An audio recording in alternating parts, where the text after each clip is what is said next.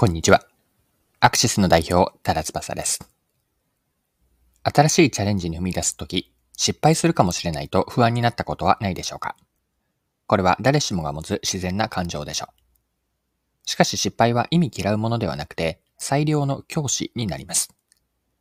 今回は紅茶飲料のリプトンミルクティーのリニューアル事例を取り上げて、失敗にどう向き合い、教訓に変えるかというテーマで掘り下げます。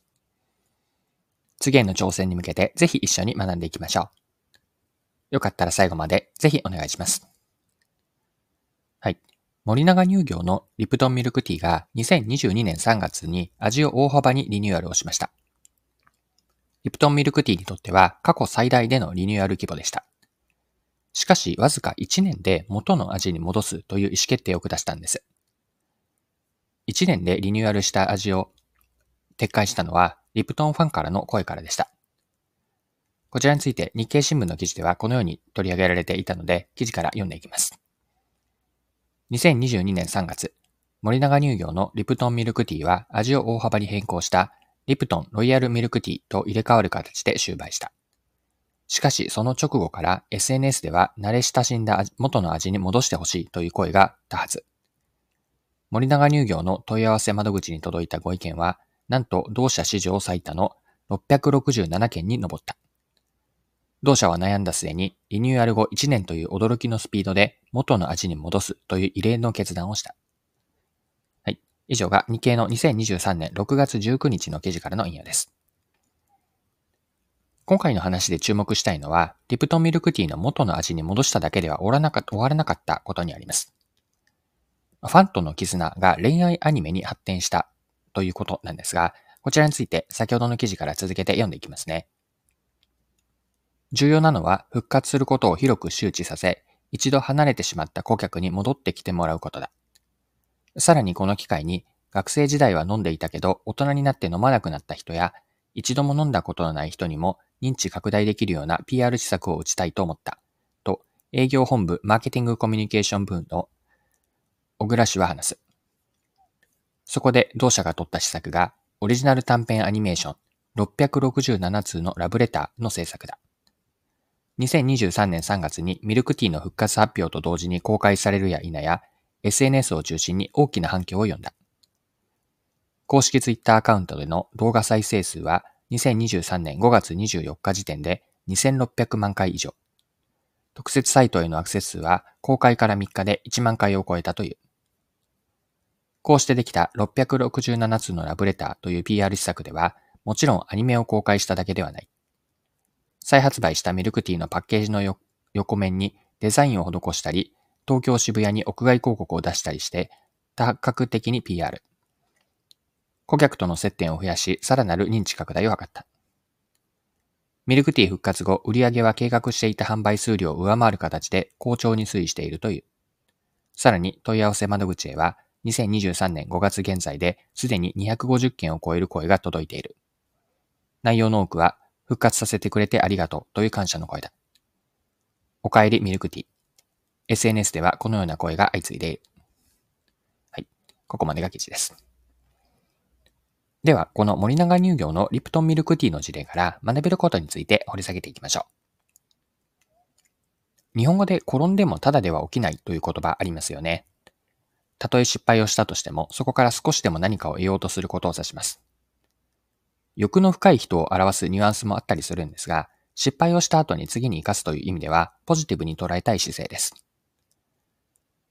挑戦をすることには失敗はつきものなんです。挑戦の度合いが大きいほど失敗の確率も高まるわけで、この意味で失敗というのは挑戦したことのバロメーターと見ることができます。はい。ここで森永乳業のリプトンミルクティーの事例に当てはめてみたいんですが、リプトンミルクティーはリニューアルをしてすぐに想定外の事態に直面しました。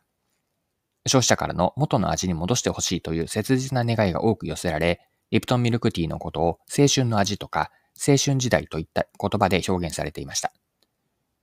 お客さんがリプトンに愛着であったり感情的な結びつきを持っていることを示しています。森永乳業はリニューアル前の味に戻しただけではなくて、リプトンミルクティーに対する深い愛情を示すお客さんからの声を、ミルクティーへのラブレターと捉えて、青春恋愛恋愛アニメにした PR にまで発展させました。はい。で、このリプトンミルクティーの事例からの学びを一般化してみたいんですが、一般化すると、失敗を次につなげるためにどうすればいいのか、失敗を次に活かす方法、この観点で学びがあるんです。結論から言うと、失敗を次に活かす方法というのは4つのステップがあると見たんですが、まず1つ目、失敗を受け入れます。森永乳業はリニューアル後の批判を含む反響というのを大切なお客さんからの声として、まあ、真摯に正面から向き合ったんです。1つ目が失敗を受け入れると。次の2つ目のステップですが、失敗の原因を究明します。寄せられた多くの意見を分析し、森永乳業がリニューアルでやったことと、お客さんがリプトンに求めていることのギャップを改めて理解したと。ここからなぜリニューアルが成功に終わらなかったのか、ここを突き詰めていったわけです。そして三つ目のステップが、その理解から学びを得ると。寄せられた多くの意見をリプトンミルクティーのお客さんの理解を深める情報として有効活用し、お客さんが見出しているリプトンへの本質的な価値。例えばそれは飲むことで自分の青春時代を思い出して感情的になれるような体験。これが本質的な価値なわけなんですが、この価値を反映させる商品開発やマーケティングの重要性に改めて気づいたと。こういった学びを得て、教訓を得ています。そして4つ目のステップというのが、その学びであったり、教訓を次に活かしていく。今回の事例では、集まったリプトンミルクティーへの声をもとに、667通のラブレターという青春恋愛アニメを制作し、リプトンミルクティーの新たな PR として広く展開をしていったわけです。で、アニメの公開だけにとどまらず、再発売したリプトンミルクティーのパッケージデザインにも入れたりとか、渋谷での屋外広告を出すなど、多角的なコミュニケーションを実施しています。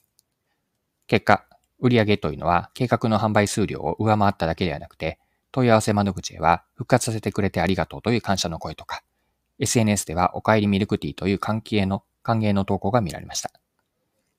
このようなリプトンミルクティーの事例から学べるのは、失敗を恐れず挑戦をする大切さですよね。そしてたとえそれが失敗に終わったとしても、しっかりと正面から受け、正面から受け止めて学びを得て次に活かす姿勢、この重要性を私たちは学べます。はい、そろそろクロージングです。今回は森永乳業のリプトンミルクティーのリニューアル事例から学べることを見てきました。最後に学びのポイントを振り返ってまとめておきましょう。今回は挑戦と失敗とそしてそこからどう次に活かすのか、こんなテーマで見てきました。挑戦には失敗はつきものであり、挑戦の度合いが大きいほど失敗の可能性も高まります。この意味で挑戦というのは、うん、失敗、失敗と挑戦の関係を見てくると、失敗は挑戦のバロメーターであって、失敗から学びを得て次に活かす姿勢が大切です。では、失敗を次に活かすためにはどうすればいいのか、4つのステップで見てきたんですが、1つ目、失敗を正面から受け入れて、2つ目が失敗の原因を追求する。三つ目、一般化した学びを得て、そしてステップの4というのが教訓を次に活かしていく。これが挑戦から失敗をして学んで、そこから次に活かす方法になります。はい、今回は以上です。最後までお付き合いいただきありがとうございました。それでは今日も素敵な一日にしていきましょう。